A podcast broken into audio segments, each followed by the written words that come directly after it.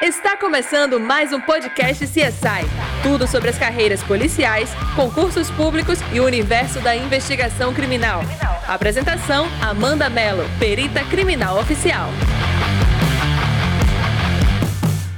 E aí, galera que adora o universo CSI, tô de volta com mais um conteúdo. Seguinte, no meu último plantão, eu fiz uma perícia que eu ainda não debati com vocês sobre esse tema. E eu sempre tô fazendo isso, sabe? Eu vou pros meus plantões, eu vejo algo e digo, cara, isso é interessante falar com o pessoal, para eles entenderem um pouco mais de como a gente trabalha. Então é isso que eu trouxe hoje. Num dos plantões, eu me deparei com uma cena em que o delegado queria saber se ali tratava-se de um aborto intencional criminoso, de um aborto não intencional, quando a gestante ou qualquer terceira pessoa não provocou aquilo, ou inclusive se se trata de um infanticídio. Então vamos embora para um tema? E Amanda, eu acho que o tema é um pouco pesado. Não se preocupa, eu sempre trato de uma maneira mais leve. Tô aqui para falar de ciência, não tô aqui para expor nada e é desse jeito que a gente vai levar o conteúdo de novo, de hoje, tá joia? Então simbora. Ah, gente, é o seguinte, quando a gente está diante de uma situação de aborto, quando a gestante ela não foi até um hospital e esse aborto se deu no hospital, mas se deu em casa, se deu ah, em via pública, qualquer situação desse tipo, a perícia é requisitada para que se faça um estudo se aquele aborto foi criminoso ou não. Muitas das gestantes ou supostas gestantes falam que nem grávidas estavam. Mas tem um feto que está ali.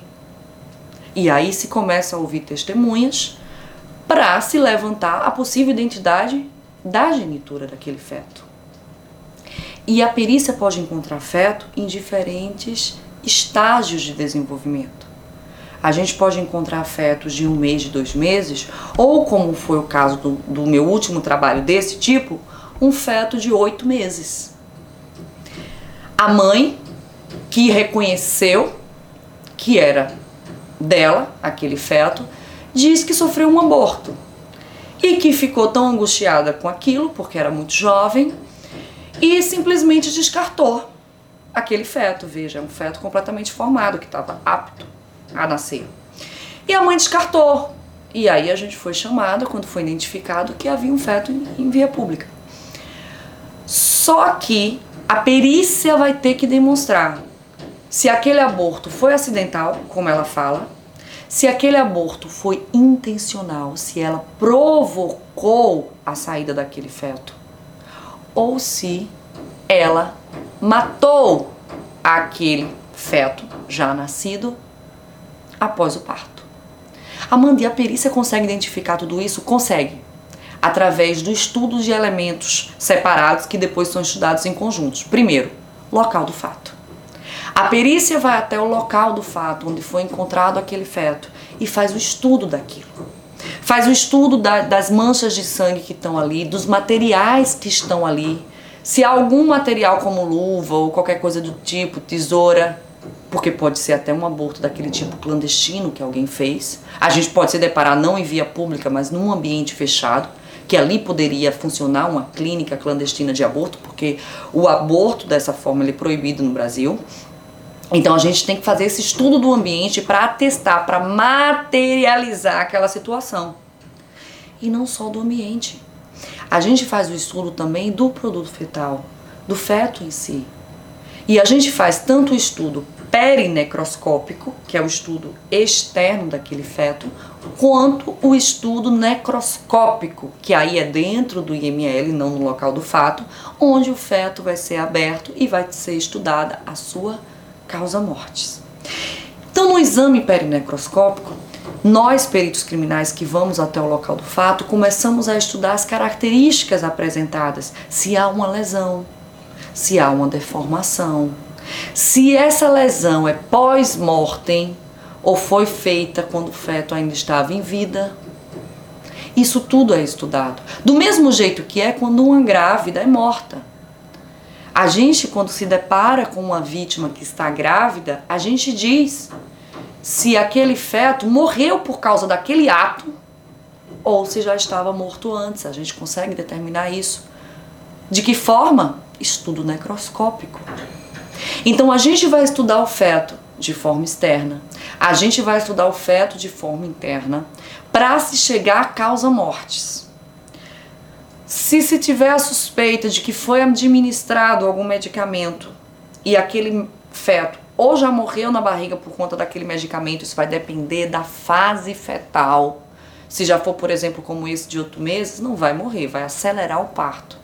Então a gente faz um exame toxicológico naquele feto para saber se existir alguma substância exógena a ele, não comum a ele, como alguns chás que são abortivos, que aqui eu não vou falar o nome porque a gente não faz esse tipo de propaganda.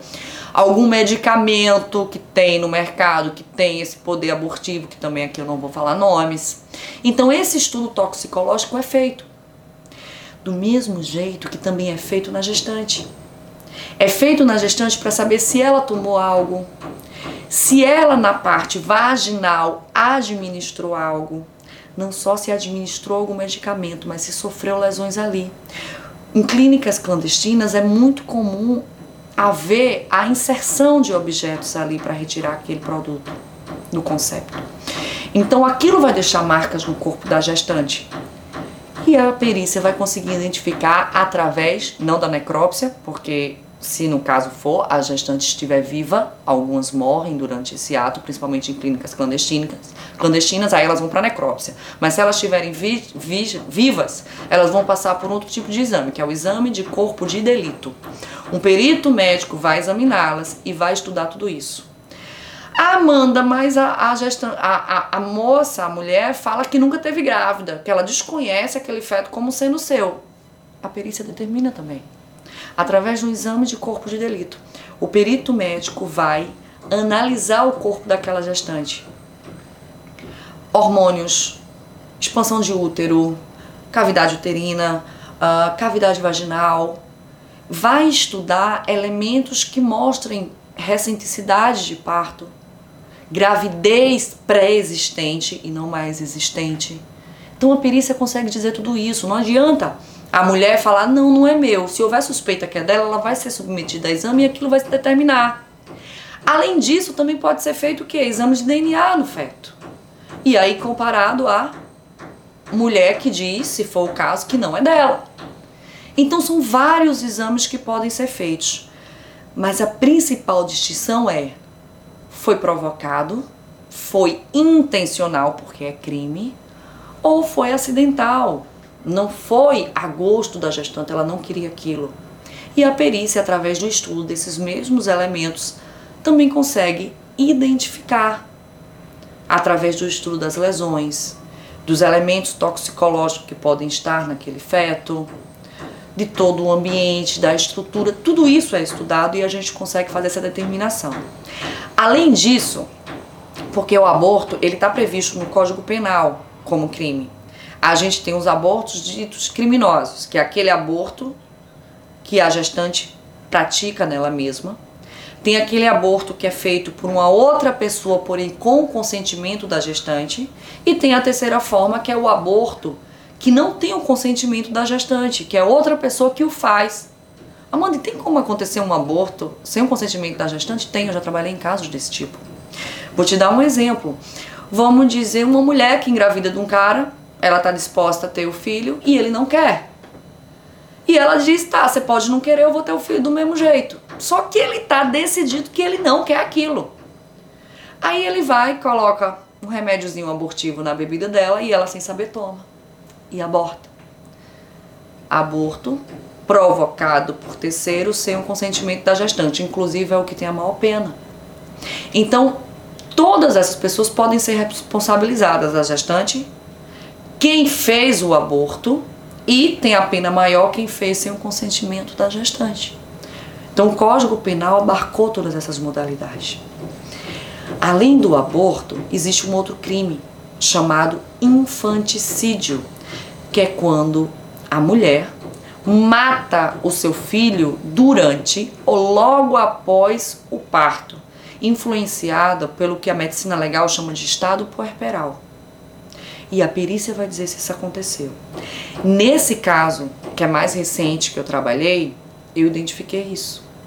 que não foi apenas um aborto provocado. Porque veja, o aborto, o concepto, tem que morrer. E não ele tem que, após nascer vivo, ser morto. Se isso acontece, a gente está diante de um outro crime chamado infanticídio. A criança nasce viva e a mãe o mata durante ou logo após o parto. Outro crime e que a perícia tem como identificar também. E da mesma forma. Na verdade, tudo anda em conjunto. Às vezes a gente vai atender um local que diz não, foi é um produto de aborto e a gente chega e não é, é um produto de infanticídio. E a gente identifica porque existem capitulações diferentes e a pena é diferente também. Então é importante que a perícia dê a causa jurídica do acontecido. É aborto? É provocado ou não? Ou é infanticídio? Então nós, peritos criminais, juntos ao trabalho do perito médico, todos eles na polícia científica, dizemos exatamente o que aconteceu, inclusive a idade daquele feto, quanto tempo tinha, uh, do que morreu e de que forma morreu. E se a gestante ainda tenta ocultar, e infelizmente isso é muito comum, a gente encontra às vezes isso em lixões, em caixa de sapato, a gente encontra atrás de, de, de lixeiras de lixo. Isso tudo eu já presenciei. Tentativa de ocultação. Eu já peguei um que a moça fez na, no quintal da casa dela e arremessou pelo muro. Tentativa de ocultação do mesmo jeito. O crime aumenta. Gente, tudo isso é estudado pela perícia criminal à luz da medicina legal. Tem um capítulo na medicina legal que aqui eu já trouxe trabalhando outros temas dele, que é o de sexologia forense, que é o capítulo da medicina legal que trata dos crimes contra a liberdade sexual, contra a dignidade sexual, que trata uh, dos comportamentos sexuais anômalos, que inclusive trata de aborto e trata de infanticídio. Então você vê como a medicina legal é rica e como ela é imprescindível para o trabalho pericial. Por isso que ela é muito cobrada em concurso público. E sexologia forense é cobrada dentro da medicina legal em concurso público. Tem alguns concursos, são poucos, mas eu vi que para perito não cobra medicina legal. Eu digo, gente, como é que essa, esse, esse pessoal vai a campo? completamente verde. Ah, Amanda, mas não vai treinar na academia de polícia? Inclusive, eu vi um vídeo seu aqui, tem, gente, tem um vídeo meu falando sobre a, a minha experiência na academia de polícia, tá? Então, se você não viu, roda aqui embaixo e procura esse vídeo, que aí lá a gente recebe todo um treinamento. Mas entenda, quando você estuda para concurso, você já vai ter tendo o primeiro contato. Quando você chega na academia de polícia, você tem um segundo contato, então isso só enriquece. E aí você vai para a prática e aí você vai ter o quarto, quinto, sexto, sétimo contato, por aí vai. Porque a atividade pericial ela é científica. Não tem paralisação do estudo. Se tu quer seguir essa área, tenha certeza, você vai estudar pro resto da sua vida. Por isso que é importante você fazer o que realmente tu curte fazer. Porque tu vai ter que o tempo todo se debruçar sobre livros para entender aquilo e se aprofundar mais. E se tu não tiver amor por aquela profissão, isso vai ficar penante para tu. Né? E você vai se deparar com situações como essa, de encontrar bebês mortos, fetos, mães que mataram seus fetos. E você não vai poder julgar. Você não tem o direito de julgar. Você está ali para dizer o que aconteceu. E você tem que tirar, inclusive tem um vídeo que eu falei sobre lições que eu tive na academia de polícia. E um deles é isso, gerenciamento de crise, é você tirar todo o seu emocional e tentar estar tá ali com o racional, porque aquele trabalho tem que ser feito. E é isso que tu vai fazer numa situação dessa. É você pegar aquele produto fetal, é você pegar um bebê que foi morto pela mãe e você trabalhar e chegar em casa e tocar sua vida. É isso que acontece. E aí a ciência, enxergar tudo isso como ciência ajuda você nesse processo. E é isso que a gente faz. Então veja, entenda como é um estudo em conjunto. É o estudo do local do fato. É o estudo externo do cadáver, que a gente chama de exame perinecroscópico. Peri significa em torno. Então é o exame externo do cadáver. O exame necroscópico que aí você vai estudar de forma interna o cadáver para realmente ter a causa morte. Ah, Amanda, não tenho uma causa morte olhando externamente? Só se for algo claro demais. Se não, necrópsia. Geralmente, quando as mães ocultam os, os fetos, a gente só encontra tempos depois. Então, geralmente está em estado de decomposição. Então, dificilmente só olhando, o perito criminal vai dizer ali qual foi a causa morte. Então, vai para exame necroscópico. Lembra que eu falei para você tipos de morte que interessam a justiça? A morte violenta e o aborto é uma morte violenta. O fanticídio é uma morte violenta. Tem que ter perícia? Tem que ter perícia, porque são infrações capituladas no Código Penal que deixam vestígios. E segundo o artigo 158 do nosso Código de Processo Penal, que eu sempre retomo nas minhas aulas aqui ou presenciais, é que diz que toda infração que deixar vestígios tem que ter perícia. Então, aborto é elas, infanticídio também é, e ocorre a perícia de todas essas formas: exame do local, exame externo do cadáver, exame interno do cadáver e exame da gestante. Se a gestante morreu naquele ato, exame necroscópico. Se a gestante tá, está viva, exame de corpo de delito. Lembrando que o exame de corpo de delito só é feito se a pessoa consentir, a pessoa não pode ser obrigada, certo? Ah, consentimento livre e esclarecido para não restar dúvidas. Então vai para o exame de corpo de delito. Amanda, e se ela nega, voltando ao tema, se ela nega que estava grávida, então aquele feto não é dela. Existem duas formas de provar: DNA entre o feto e ela, e o exame de corpo de delito para demonstrar que essa pessoa estava grávida, que houve um parto recente ou não, mas que estava grávida de aproximadamente tantos meses. A medicina legal tem como fazer todos esses estudos que aí são conceitos bem mais técnicos, porque são conceitos médicos, mas é totalmente possível fazer. Amanda, e se diz que ela realmente estava grávida? Eu não preciso fazer DNA? Deve fazer o DNA, porque é assim que você consegue linkar. Ela podia estar grávida, mas podia ser que aquele feto não fosse o dela. Então o DNA vem para provar que é. E aí sempre a principal dúvida, principalmente dos meus alunos, é dizer isso.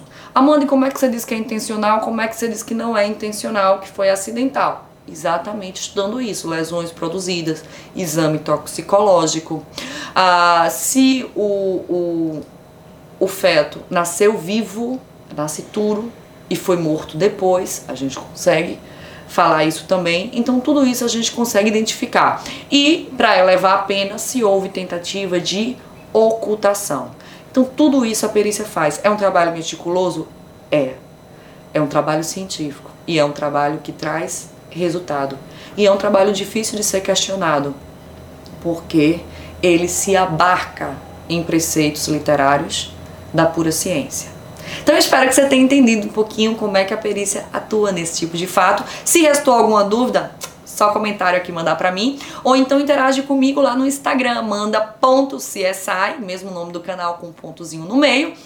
Vou te pedir de novo, se não segue, passa a seguir, ativa tuas notificações para não perder nada. Tô sempre de plantão, então tô sempre trazendo algum caso do plantão para discutir com vocês. Então, fica atento que já já eu volto com um novo tema.